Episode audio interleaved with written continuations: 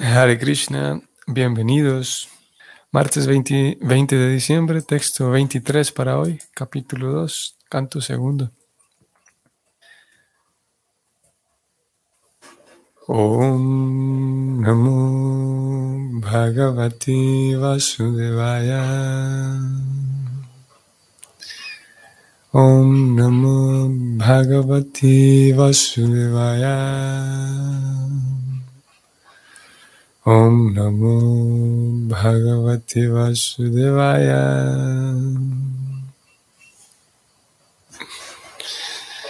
योगेश्वरानं गतिना हुरन्तर बहिस्त्रिलोक्यं पवनन्तरात्मानं न कर्मभिस्तं गतिनप्नुवन्ति विद्या तपो योगा समाधिभायम् La traducción es la siguiente. A los trascendentalistas les interesa el cuerpo espiritual. Así pues, en virtud de su servicio devocional, austeridades, poder místico y conocimiento trascendental, sus movimientos no están restringidos ni dentro ni fuera de los mundos materiales. Los trabajadores fruitivos o la gente muy materialista nunca pueden desplazarse de una manera así de libre. Vamos a ver el comentario de Prabhupada, que es el siguiente.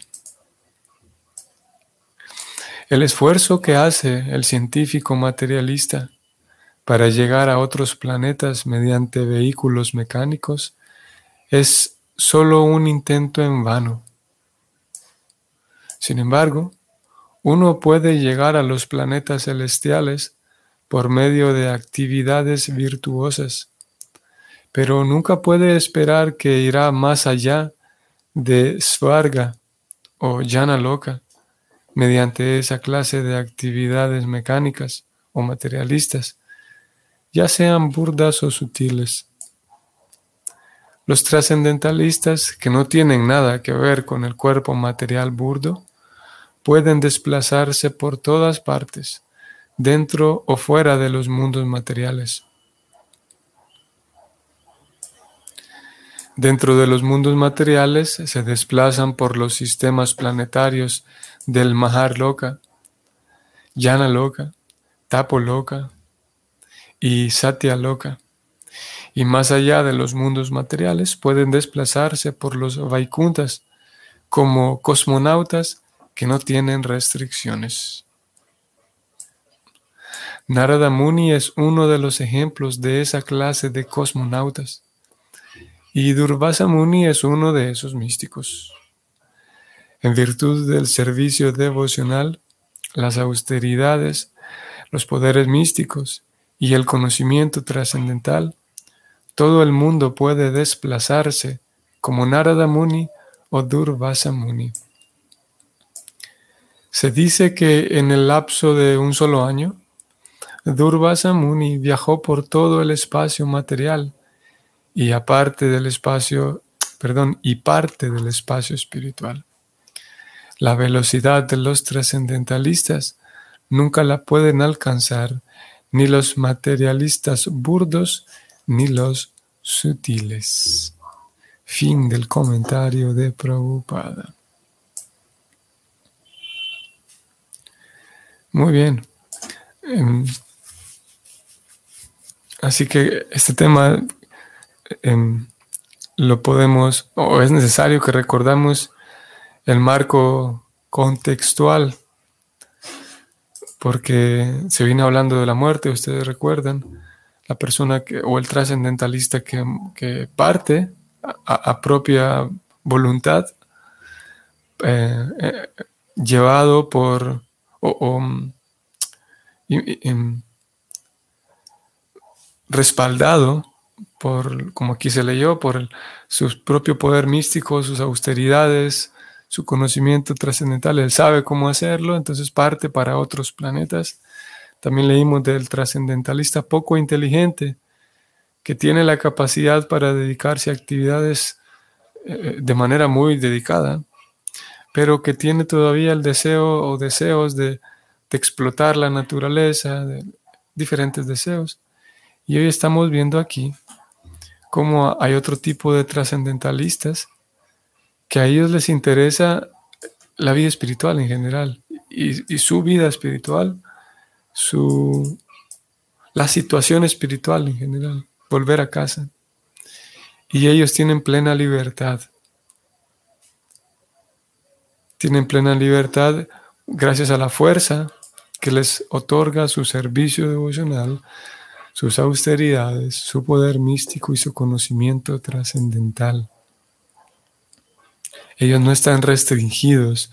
Y Prabhupada habló aquí del el ejemplo de dos personas, Durvasa Muni o Narada Muni, que como hemos dicho tantas veces ya, para un lector común esto pudiera sonar de fantasía.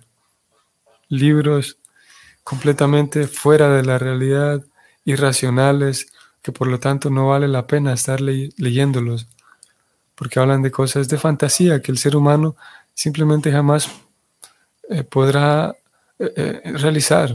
¿Para qué perder el tiempo leyendo de cosmonautas como Narada Muni? Mejor vamos a seguir inventando armas nucleares y, vamos a seguir inventando eh, y descubriendo cosas químicas y físicas. Vamos a seguir inventando más pastillas para que la gente se vuelva cada vez más dependiente de los fármacos.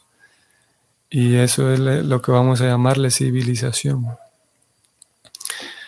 En fin, vamos al texto 24 entonces. Prabhupada dijo aquí en el 23 que cualquier persona puede hacer eso. Vamos al texto 24. La traducción directamente es la siguiente. Oh rey, cuando ese místico pasa por encima de la Vía Láctea a través del iluminador Sushumna para llegar al más elevado de los planetas, Brahmaloka, Primero va a Vaisvanara, el planeta de la deidad del fuego, en el que se limpia por completo de todas las contaminaciones. Y después va aún más arriba, al círculo del Shishumara, a relacionarse con el Señor Hari, la personalidad de Dios. El comentario de Prabhupada es el siguiente. La estrella polar de este universo, con su círculo correspondiente, se denomina el círculo Shishumara, y en él se encuentra el planeta local que sirve de residencia a la personalidad de Dios, Shirodaka Saji Vishnu. Antes de llegar allí, el místico pasa por encima de la Vía Láctea para llegar a Brahma Loka, y mientras se dirige hacia allá, llega primero al Vaispanara Loka, en donde el semidios regente controla el fuego. En Vaispanara Loka, el yogi se limpia por completo de todos los sucios pecados que adquirió mientras estaba en contacto con el mundo material. La vía láctea que hay en el cielo se señala aquí como el camino que lleva a Brahma Loka, el planeta más elevado del universo. Bueno, estamos viendo una descripción del camino que toma el místico, el yogi místico, mientras va elevándose y va de vuelta al mundo espiritual.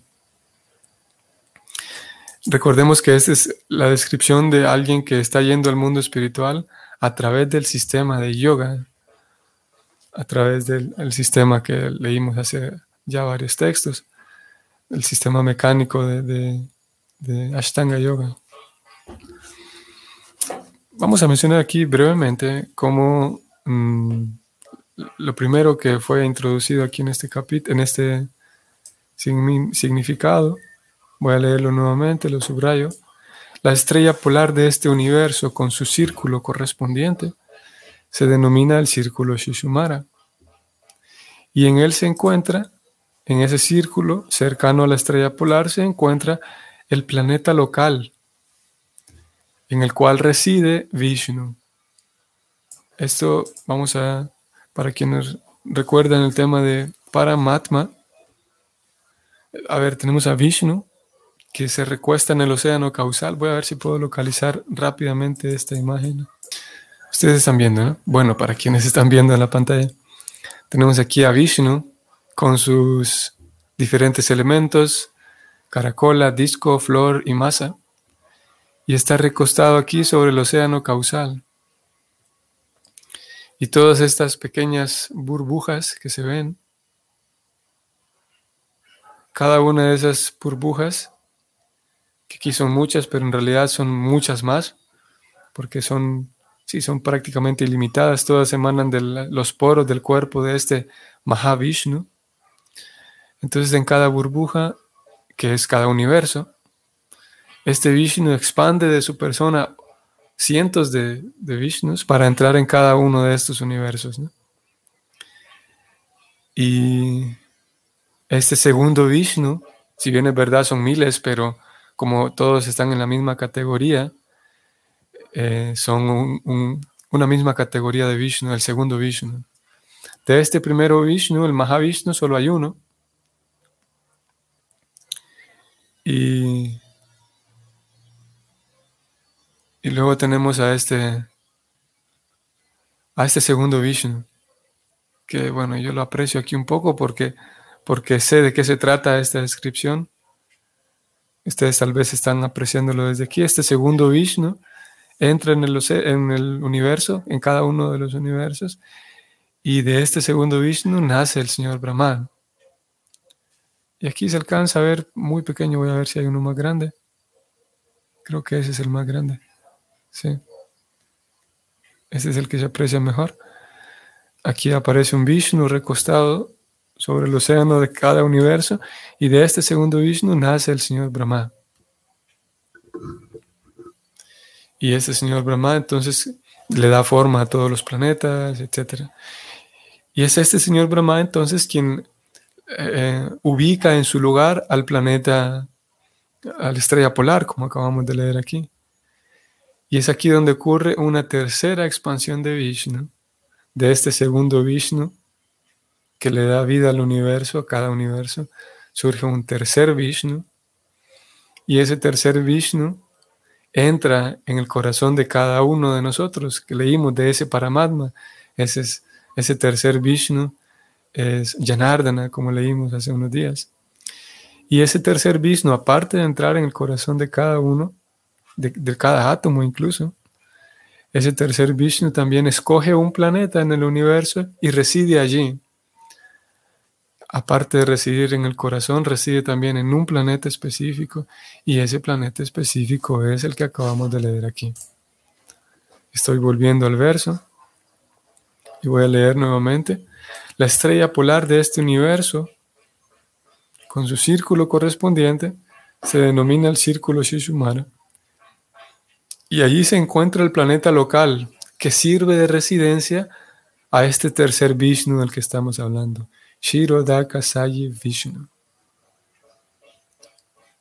Y ustedes recordarán, quienes también estén más familiarizados con, con las historias de Krishna, ustedes recordarán que, eh, por ejemplo, en el libro de Krishna aparece y, se ve con alguna frecuencia el hecho de que los semidioses, cada tanto teniendo problemas para, para derrotar a los demonios en sus luchas, en sus guerras, entonces los semidioses van a este, a este planeta y, y, le oran al Señor Supremo, le oran a Vishnu para que les ayuden. Y ese planeta al cual ellos acuden es este mismo planeta del que estamos leyendo aquí hoy. Y ese Vishnu al que acuden es Shirodakasayi Vishnu, o sea, el tercer Vishnu, o sea, el Paramatma, el Paramatma que tiene su planeta específico en, cada universo. Ok. Eso es lo que podemos decir. Vamos a ir al siguiente verso, verso 25.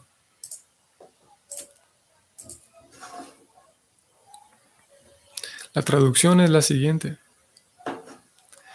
Este Shishumara, este círculo, es el pivote alrededor del cual gira todo el universo y se lo llama el ombligo de Vishnu, Garbhodaka Sai Vishnu. Solo el yogi que va más allá de este círculo de Shishumara y alcanza el planeta Mahar Loka, en el que los santos purificados, tales como Brigo, disfrutan de una vida que dura 4.300 millones de años solares. Voy a regresar. Solo el yogi va, solo el yogi va más allá de este círculo, ¿ok? Y alcanza el planeta Maharloka en el que los santos purificados, tales como Brigo, disfrutan de una vida que dura 4.300 millones de años solares. Este planeta es digno de ser adorado incluso por los santos que están en el plano trascendental. Hmm. Aquí el Bhagavatam ya nos comparte información, eh, vamos a decir así, de la, de la, de la distribución del universo, una, una información de carácter geográfico, podemos decir, en relación una geografía universal. De cómo, sí, como, por un lado, a través de la descripción del, del, transcurso y, del el regreso que el yogi está teniendo, al mismo tiempo nos va regalando información del diseño y el, el orden del universo. Este Shishumara es el, o sea, el círculo en donde se encuentra la, estrella polar, es el pivote alrededor del cual gira el universo. Y se lo llama el, el ombligo de Vishnu. Notemos aquí que a diferencia del verso anterior, el Vishnu del cual se hablaba era Shirodaka Sayi Vishnu, o sea, el tercero. Y este Vishnu del cual se habla aquí es el segundo Vishnu, el Garbo. O sea que de, esa, el círculo en donde se encuentra la estrella polar, es aparentemente, partiendo de estos versos, es entonces desde allí de donde se genera la flor de loto del cual nace el señor Brahman. Vamos al comentario. Ah, bueno, aquí en este verso no hay comentario. Vamos entonces al, al siguiente, el verso 26. La traducción es la siguiente. A la hora de la devastación final de todo el universo, o sea, al final del período de la vida de Brahma, una llamarada de fuego emana de la boca de Ananta, desde el fondo del universo. El yogi que vive todos los... Perdón, voy a retroceder, perdón. El yogi ve que todos los planetas del universo se incendian y van siendo reducidos a cenizas, por lo cual parte para Satya Loka en aviones usados por las grandes almas purificadas. Se calcula que en Satya, Yoka, Satya Loka la duración de la vida es de 15 billones 480 mil millones de años solares. Aquí, aparte de introducir entonces una descripción del universo, ahora una descripción del, de la devastación, el momento final del universo. Como aparece también en otros momentos, la información de que al, el, universo como tal, cuando llega su, hora final, la destrucción ocurre a través de o por medio de, una, de un fuego que emana de la boca del Señor Supremo. Vamos al comentario. Preocupada escribe lo siguiente. Aquí se indica que los residentes de Maharloka, en donde los semidioses o entidades vivientes purificadas tienen un periodo de vida que se calcula que es de 4.300 millones de años solares,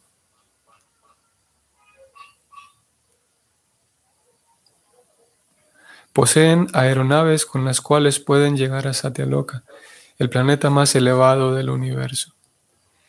En otras palabras, el Srimad Bhagavatam nos da muchos indicios acerca de otros planetas que se encuentran sumamente lejos de nosotros, a los cuales los aviones y astronaves modernas no pueden llegar ni siquiera a velocidades imaginarias.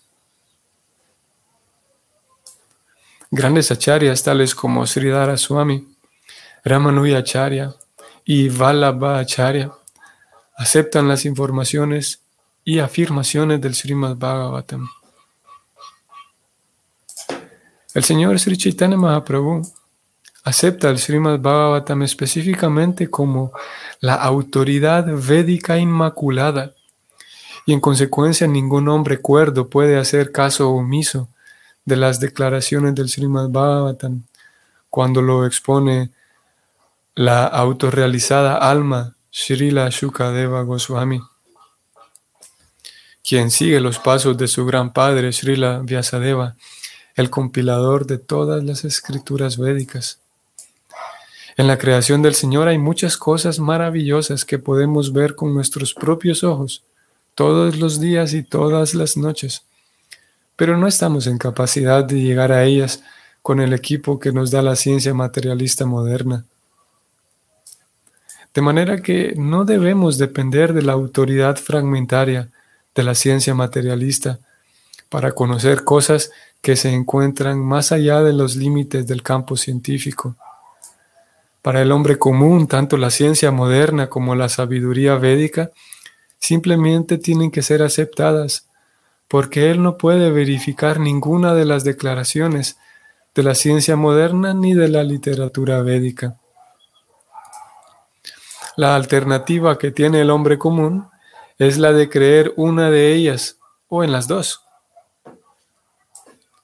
El camino del conocimiento védico es, sin embargo, más auténtico, porque ha sido aceptado por los acharyas, quienes además de ser hombres eruditos y fieles, son almas liberadas que no tienen ninguno de los defectos de las almas condicionadas. No obstante, los científicos modernos son almas condicionadas, propensas a cometer muchísimos errores.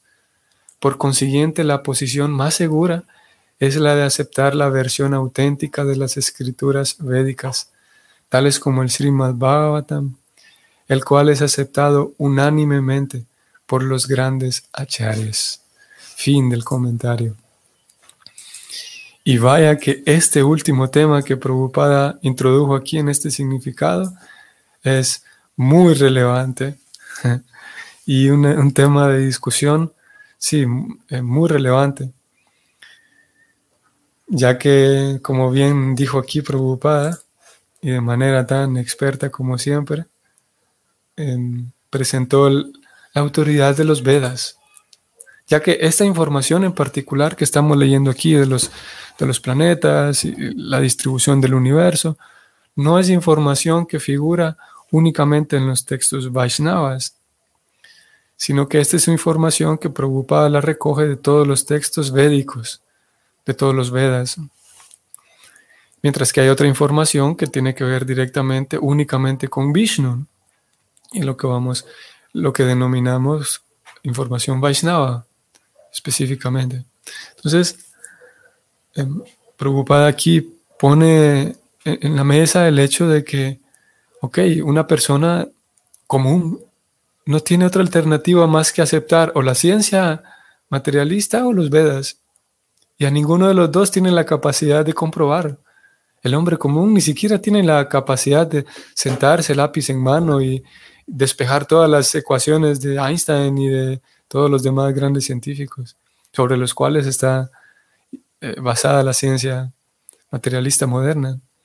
Y tampoco ese hombre común tiene la capacidad de comprobar todo lo que los Vedas están diciendo, todo lo que acabamos de leer. Entonces, ¿en qué creer? ¿Cuál de las dos? Por tendencia natural, eh, muchos, y, claro, por, por la misma cultura, tendremos y tendemos a ver como más autorizadas las declaraciones de la ciencia moderna. Pero lo cierto es que no tenemos la capacidad de nosotros mismos, por nosotros mismos, comprobar lo que la ciencia moderna afirma. Y podría alguien decir, ah, bueno, nosotros no lo pudimos comprobar, pero todos los grandes científicos sí lo pueden comprobar. y ese mismo argumento es el que Prabhupada presenta aquí.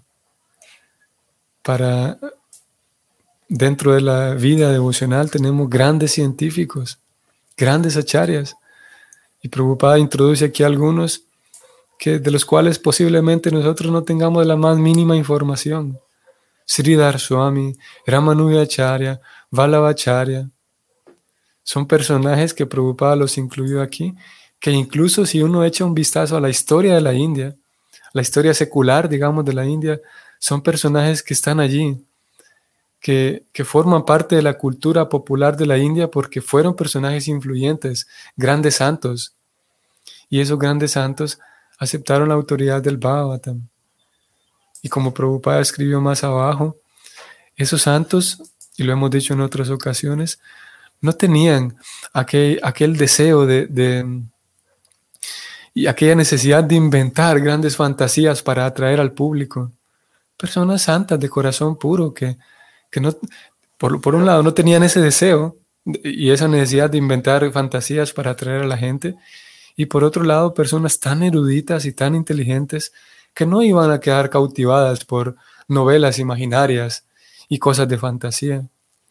Por lo tanto, partiendo de ahí nos podemos dar cuenta de que si estos grandes santos aceptaron con seriedad descripciones de védicas y descripciones del Bhagavatam, eso quiere decir que estamos hablando de un conocimiento muy autorizado.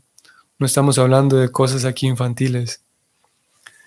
La forma de construir este argumento, como Prabhupada lo presenta aquí, es como digo, muy importante y muy relevante. Porque, claro, incluso para, para ya, incluso para algunos Vaishnavas puede resultar, sí, eh, un desafío el tener que, que enfrentarse y leer estas descripciones del Bhagavatam. Y como Prabhupada dice aquí, grandes acharyas del pasado no tuvieron problema con aceptar el Bhagavatam. Y, claro, aquí estamos hablando en cuanto, como Prabhupada habla de, aceptar la, autoridad del Bhavatan a nosotros como estudiantes actuales y contemporáneos. A, nosotros nos queda aceptar la autoridad del Bhavatan en cuanto a la autoridad filosófica y teológica. Ahí hay, y específicamente ahí hay una autoridad incomparable. Y en este tema que hemos traído estos días, que es el, asunto universal y la cosmovisión, podemos decir, y lo hemos dicho ya, que es un conocimiento lateral. Todo esto que acabamos de leer de la Vía Láctea y la estrella polar y los diferentes planetas, puede, como dijimos, para algunas personas les puede dar la impresión de que el Bhagavatam es trascendental porque habla de esos temas pero muy perfectamente pudiéramos sacar del Bhagavatam todos los temas, estos temas que estamos hablando ahora de la, de la, de, la distribución universal, y aún así el Bhagavatam seguirá manteniendo en él la autoridad teológica, que es la que nos interesa. No olvidemos el objetivo, como hace unos días atrás leímos. El objetivo del Bhagavatam es que podamos limpiar nuestra visión, nuestra comprensión de Dios y entregarnos a Él. Así que eh, el, este conocimiento, a pesar de ser importante, sí, ser importante y por esa razón es incluido aquí, pero no deja de ser secundario, es lateral y es periférico. El conocimiento central, la autoridad central que el Bhagavatam tiene, es la autoridad teológica, el método mediante el cual nosotros eh, despertamos nuestro amor por Dios. Así que en ese tema, en ese punto en particular, es que el Bhagavatam tiene una autoridad incomparable. Muy bien, ahora sí aquí nos detenemos. Que tengan entonces un bonito día. Nos vemos hasta mañana. Hare Krishna.